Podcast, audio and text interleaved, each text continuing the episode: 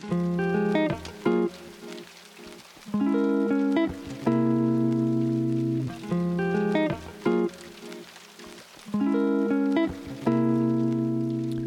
大家好，我是 Ryan。呃，最近呢，总有朋友发消息问我，说你的这个节目好久没有更新了。那其实呢，我确实是，呃，最近一方面我比较懒啊，最近天气非常好，然后，呃，白天没事的时候呢，我经常会出去去公园里面坐一坐啊，然后晒晒太阳啊，带本书去草地上躺一会儿。然后所以说，呃，没有没有认真的去做节目，这确实是我自己的问题。然后还有一个原因，真的是最近工作变忙起来了。那日本最近这段时间呢，呃，出来旅行的人越来越多了。虽然其实这个季节是一个淡季，因为它是，呃，黄金周过后，然后又不是学生放假的季节，但是其实出门人还挺多的。所以说，我们的航班呢也是飞得特别忙。那这段时间就没有特别多时间去关心做节目的事儿了。所以先跟大家说一声抱歉啊。那我其实呢，今天本来是想和大家聊一聊前两天那个西藏航空冲出跑道的事情。那这个事情发生之后呢，有好多。朋友发消息给我，然后问我让我去讲一讲这个事情。其实这个事情本身呢，没有特别多的信息披露出来，所以说我开始觉得是好像没什么可讲的事情。但是因为问我的人很多啊，所以我就去搜集了一下资料。后来我发现其实还是有一些信息啊，包含在那些现场被别人拍到的视频片段啊，还有一些照片里面。所以我找了找资料之后呢，觉得也许可以做一期视频的节目。那我就打算。做一期视频节目呢，放在 YouTube 上和大家聊一聊。其实不只是聊这个事件本身啊，还是想和大家聊一聊和这个事件相关的一些可能里面的一些有意思的，我觉得可以和大家探讨一下的内容。那今天呢，我们是还是聊一些轻松的话题啊，聊一些方便给大家催眠、能让大家睡好觉的话题。那今天呢，和大家聊一聊过去跟我一起飞行过的一些外籍的机长的故事。那之前呢，Ryan 在以前的航空公司里面做副机师的时候，是在一个专门和外籍机师飞行的一个 team 里边。那当时呢，我之前的公司招聘了很多外籍的机师。那当时呢，公司会觉得和这些，因为是第一次开始运行这样的外籍机师的飞行，所以公司有一些比较保守的政策，比如说。当时是需要驾驶舱里有两个副机师，一个是坐在右座飞行的，还有一个坐在后面的，作为 safety pilot。那这个坐在后座的机师呢，就是专门去监控前面这两位机师，看看他们有没有出现什么问题。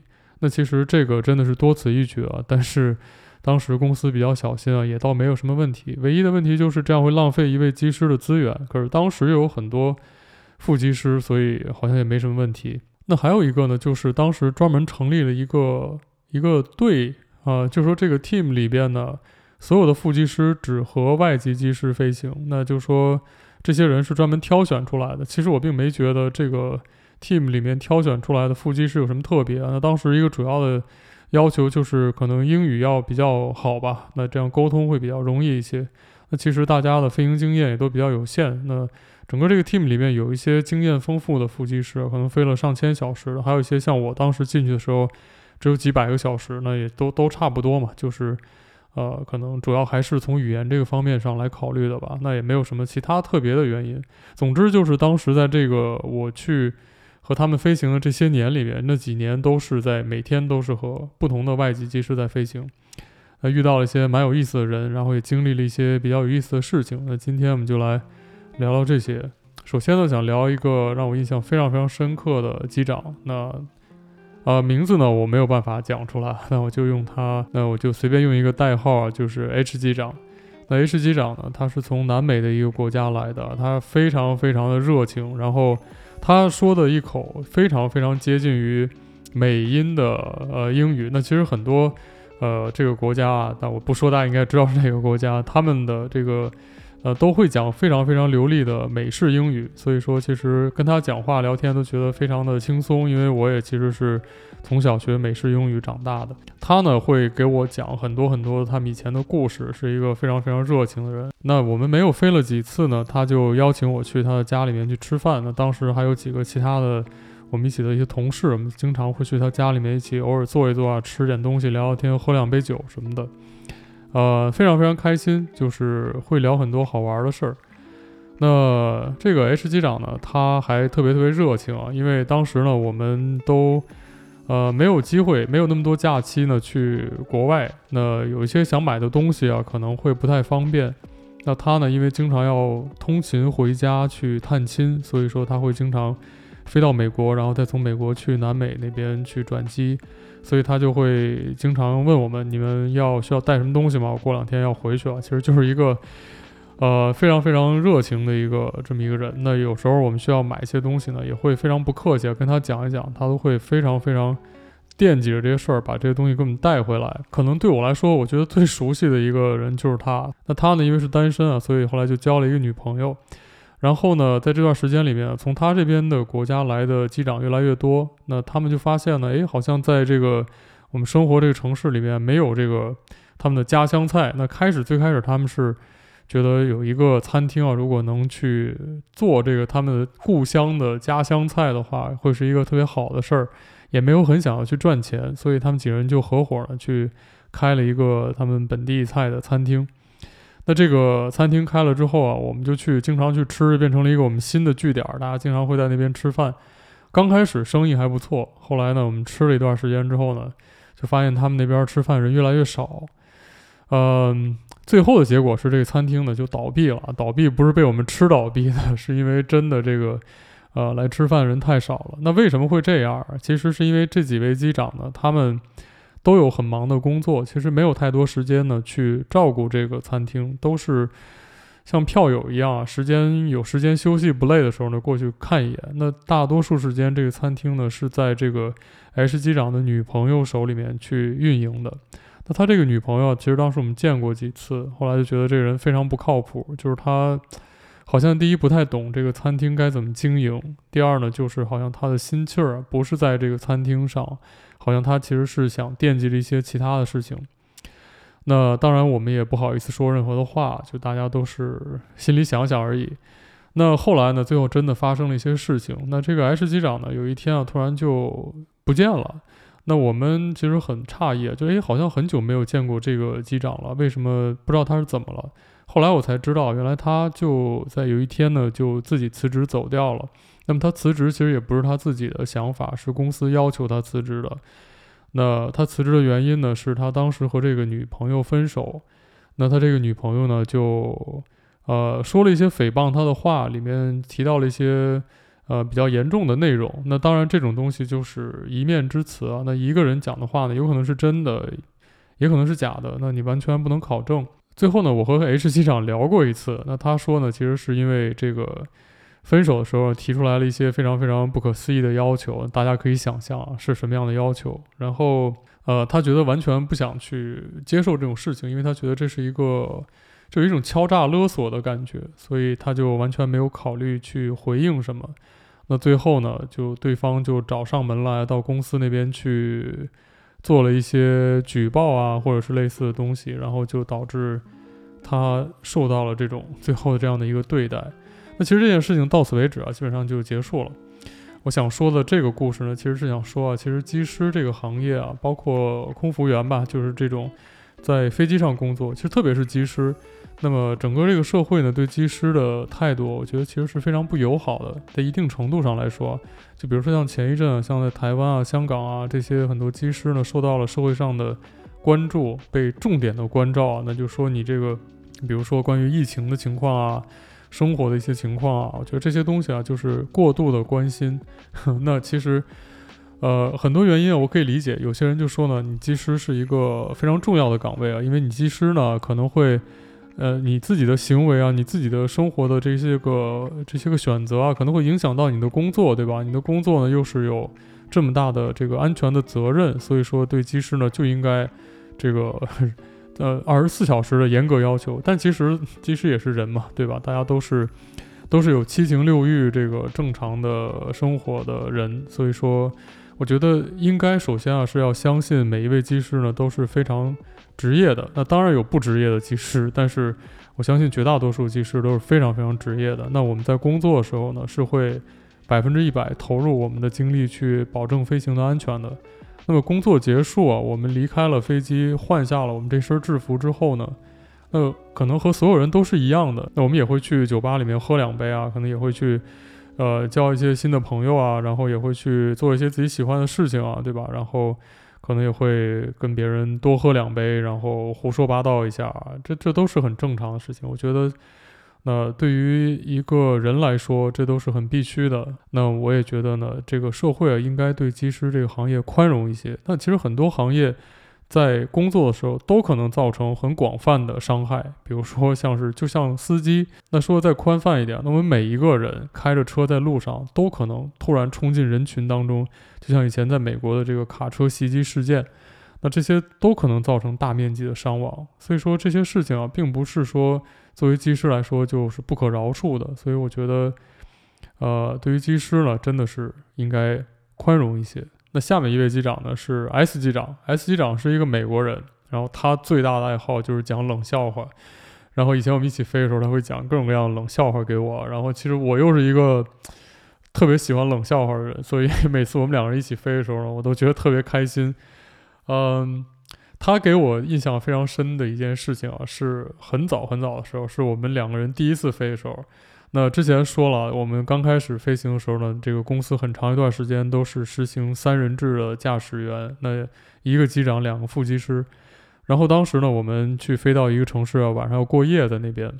过夜的时候呢，入住酒店啊，我们当时公司对我们副机师呢，其实不是很友好。那当时两个副机师一起飞啊，是两个人住一个房间的。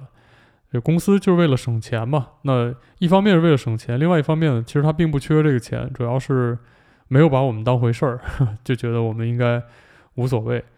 那当我们办入住的时候呢，他在旁边啊，然后看着我们两人拿着一张房卡，然后他当时就像在看怪物一样的眼神在看着我们俩，然后说：“你你你，你们两个人为什么要住一个房间？你们呵呵……” 他当时就就差那一句没说出来。嗯，我们其实啊，当时两个男生一起住一间房子呢，其实是已经习惯了，就觉得唉，可以接受。其实我们也很讨厌这样，因为毕竟两个两个人不是很熟悉，然后住在一个不大的房间里面，然后两人共住一间，那因为两个人休息的时间可能不一样，有人会早睡啊，有人喜欢晚一点睡，那这样就会互相打扰到彼此的休息。那想早睡的人呢，可能就要迁就。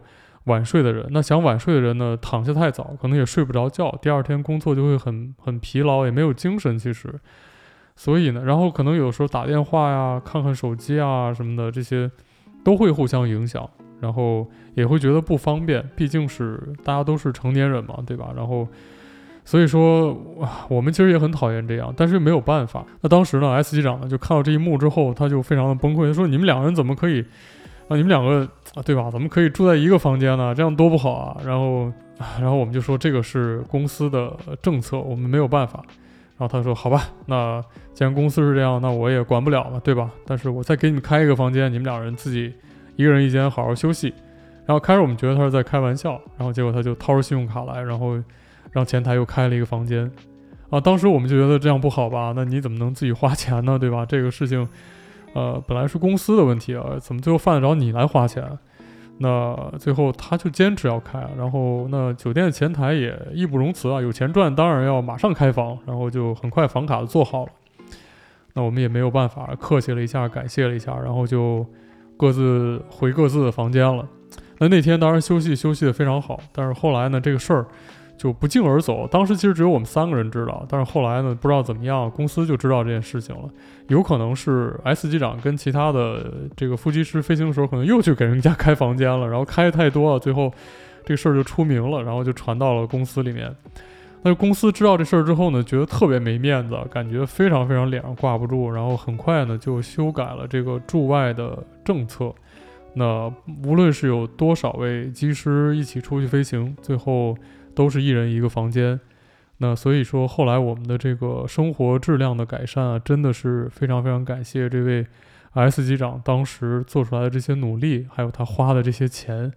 那 S 机长后来呢，可能因为一些原因啊，然后就回到了这个去了一些其他国家工作。那有的时候我们还会在 IG 上互相聊聊天儿，是一个非常非常有意思的人。呃，那下面说这位机长呢，还是一个 S 机长啊，那这个。是另外一位 S 开头的姓名的机长，那他呢是一位德国人啊。德国人一说起来，大家会觉得非常严谨，非常的这个刻板，然后可能会觉得非常的冷静。那不知道还有没有其他的词啊？笑点比较比较高。嗯，其实当时我的公司里面呢有几位德国机长，那他呢是其中一位，他其实是一位非常不像德国人的。呃，德国人，那他其实有点像英国人啊，他会比较喜欢聊一些日常的家常话题啊，然后会这个插科打诨啊，然后聊一些这个搞笑的事情。但是他其实工作的时候非常非常严肃，然后也会呃说一些比较尖锐的问题，就是他可能这点很像德国人，就是他不太在意。这个别人的感受，或者他可能会觉得呢，很多事情我是针对这个事儿而已，我并不会针对你本人，所以很多话他会非常非常直接的说出来。可能对于一些人来说呢，对于一些内心比较脆弱的人来说，可能听起来会比较难受。那我当时觉得这都很正常，我还特别喜欢这种人，因为我特别希望，就是说在我的工作当中有什么状况发生的时候，别人可以非常非常不客气的，马上的。非常直接，不要拐弯抹角了，马上告诉我，然后这样呢，我就会立刻知道这个事情，所以我觉得这是特别好的一个事儿。所以每次我跟他飞的时候，我我也都很开心，他也很喜欢和我飞。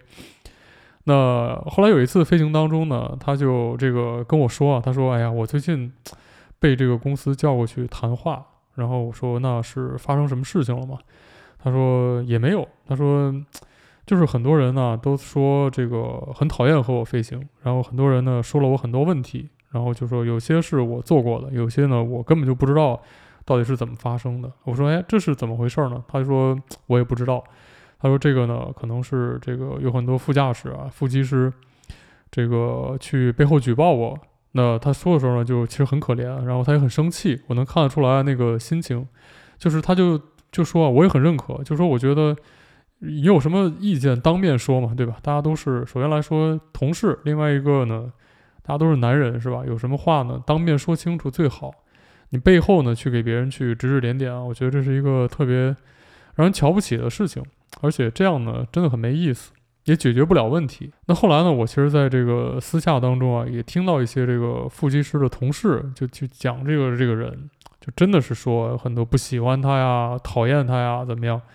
我觉得听起来呢，可能有一方面是这个文化差异啊，或者是工作方式上的一些互不相容，导致了一些个误解。但我觉得更多的一些呢，是个人的主观好恶导致。就比如说，我就看他不顺眼，我就看着人不喜欢他脸上长的一个什么地方，我看着不舒服，然后我就不喜欢这个人。那那很多时候大家都是这样相处的，对吧？那所以说呢，这个事情带到工作当中来啊，就特别不专业。所以我其实每次听到这种话呢，都。觉得有点不知道该说什么好，那结果啊，就是这个事情，我跟他这个谈话发生完不久呢，我的一个领导就找到我，跟我去问，就说：“哎，你你你跟他飞的时候，你有没有觉得他有什么这个这个方面那方面问题？”然后我就觉得这事儿可能有点大了，就是说这个真的有人在关注这个事情。那当然我是实话实说啊，我没有觉得有什么问题。一般来说，这种事情发生之后呢，这个人的工作可能就有点危险了，可能就会有人去。就会更多人去盯着他。那你平时做了一点小事情，可能别人不会发生的状况呢，可能就会发生在你身上。所以说呢，没过多久啊，这位机师就被辞退了。那辞退的原因是一件，我觉得有一部分怪他，也有一部分可能是和他过去积攒的这些呃口碑有关系。那首先来说，我说他积攒的口碑不是说他自己的这个问题啊，就是说别人对他的这个看法。这个事情是什么事情呢？说起来，其实我也觉得有点匪夷所思。那有一次呢，这个飞机啊，在一个机场准备起飞之前，正好是下大雪。下大雪呢，就这个飞机需要除冰，大家都知道这个事情，对吧？那除冰呢，除冰完了之后啊，在中国的这个机场，其实在很多国家的机场，在下大雪的天气，往往都会延误的很厉害，因为这个一方面可能是地面运行会变得很这个很拥挤。然后另外一方面呢，除冰啊、排队啊这些都要花时间。那当时飞机除完冰之后呢，就等了很久，才快排到要起飞的位置。这个时候飞机上那个除冰液的有效期已经快到了。所以说呢，通常来说这个时候呢，假如说不下雪了，那可能就还好。那假如说还在下雪的话呢，那就有一些相关的程序。这个事情我们找机会再聊。那但基本上来说呢，就是如果还在下雪，这个飞机的除冰要么就是重新除冰。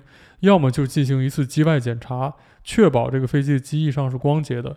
因为如果在下雪呢，除冰液又失效的话，这个飞机等于没有出兵啊，起飞的话还是有危险的。那当时这个 S 机长他就把飞机在滑行道上停好之后啊，让副机师看着飞机，他就打开驾驶舱门，走到机舱里面，然后让这个一位空服员把前舱的舱门解除了这个滑梯预位之后，他就把这个舱门打开。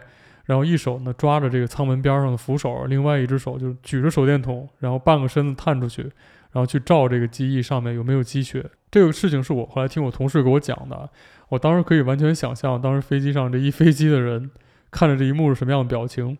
那他当时检查完之后，发现飞机机翼表面是光洁的，没有问题，然后把飞机的驾驶这个机舱门关好，滑梯重新预位，然后他就回到驾驶舱呢，然后去起飞了。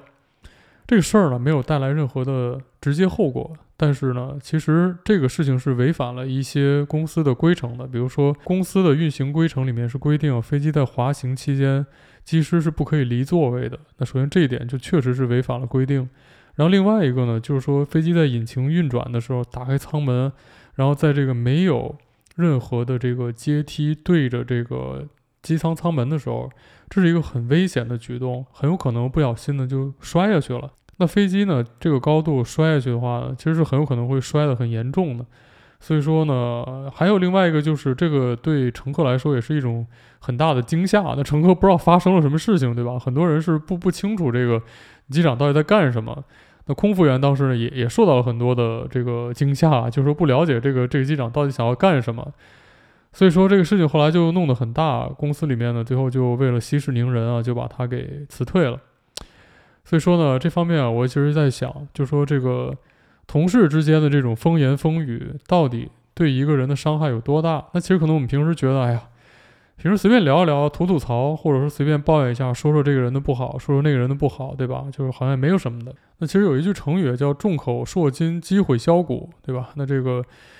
就说你一个人说什么事情好像没什么关系，但是假如说大家都说呢，这个事儿最后就会演变成一个不太一样的状况。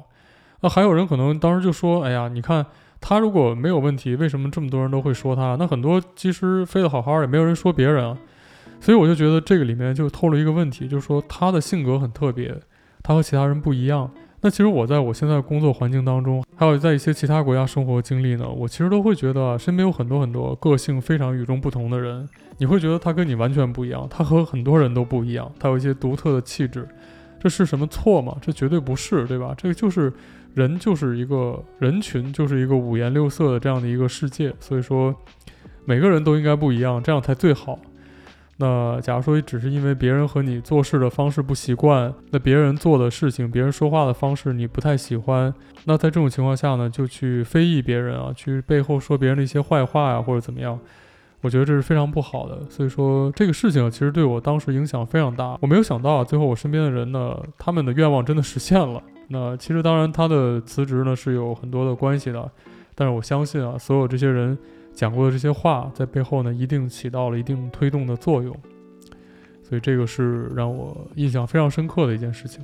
那最后啊，还想聊一个 F 机长。那 F 机长啊，他现在是机长了，但是当时呢，是一位副机师。那可能大家都知道，中国有个规定啊，就是说这个呃，航空公司是不可以招聘副机师、外籍副机师的。为什么这样？因为中国有太多的副机师了嘛。然后，假如说你还招聘外籍副机师的话，这个第一来说没有意义，第二就是说这也算是一个政策性的保护吧。呃，很多国家其实都有类似的这种政策。那当时明明知道他是副机师，为什么还把他招聘进来呢？因为当时招聘的时候啊，有很多这个来自于同一个公司的这些技师。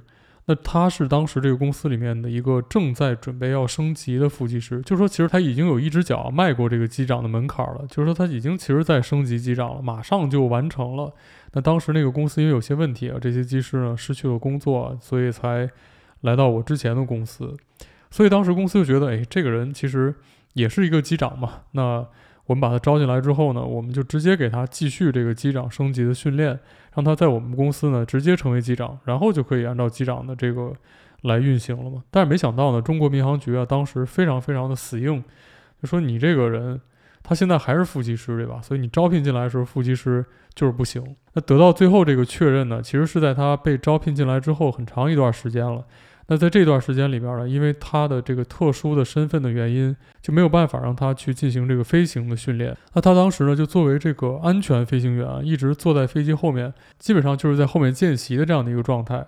那当时呢，我非常幸运啊，我有两三个航班是和他一起飞的。那么在这个飞行当中，我们就经常互相聊天儿。然后 F 机长呢，他的生活经历非常丰富啊，他有这个非常非常丰富的飞行历史，飞过很多种不同的飞机，然后还在很多不同的国家飞过。那后来还发现，我们两个人其实之前是在同样一个飞行学校学的飞行，只不过他是我的大师兄，是在我进入这个飞行学校之前，很早很早之前就在里面开始。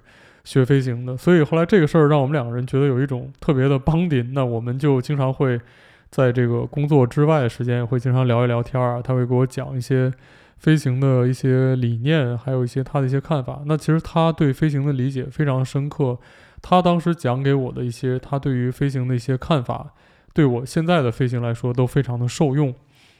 那后来就是像刚刚讲的这样，他在这个公司里面，这个无偿的去，近乎于无偿的吧，做了很长时间的这个见习机师之后，呃，最后还是民航局那边没有认可，让他进行这个机长升级，所以最后他没有办法，那就是只能去离职了。但是其实在他离职之前呢，他已经获得了一间非常非常的著名的航空公司的 offer。那这个公司呢，甚至还承诺他来这个公司工作两年之后。就会给他 promote 到这个七七七去做机长，所以他现在也已经是一个七七七的机长了，非常了不起。那这个事情啊，其实到现在为止也说完了。那后来我们两个人其实一直在私下里面经常会聊天啊，其实还是到现在我们还是非常好的朋友。那其实这件事情啊，说起来呢，我是很想说啊，就是说在中国啊，现在这种。这种体制上的规定呢，其实让很多完完完全可以留下来的人才，最后就最后没有留下来，而去了其他的地方。我觉得这是很可惜的一件事情。那这种事情呢，好像在我发现呢，好像这个政策的制定者呢，并没有觉得很在意的样子，就好像是说我们这边人才很多嘛，少一个没关系，是吧？但其实实际上呢，多一个总比少一个好，对吧？而且这种。复杂的一些政策规定啊，这种对人才不利的政策呢，其实是会让这个国家的吸引力啊会越来越小。那可能很多时候，很多人在考虑到一些特别的政策的不确定性啊，或者一些其他的问题的时候呢，就会再三考虑啊，去选择一些其他的选项。所以说呢，其实这个事儿让我也觉得，呃，非常优秀的一个机师。最后呢，没有留在这边工作，是一个蛮可惜的事情。那今天呢，我们这些小故事呢，就先聊到这儿。希望今天的故事呢，可以帮你睡个好觉。那其实呢，这种航空公司里的小故事呢，Ryan 还有很多。呃，以后在做 Podcast 节目的时候呢，可能找时间我们再多聊一聊。OK，那今天呢，我们先聊到这儿。那我们下期再见，Cheers。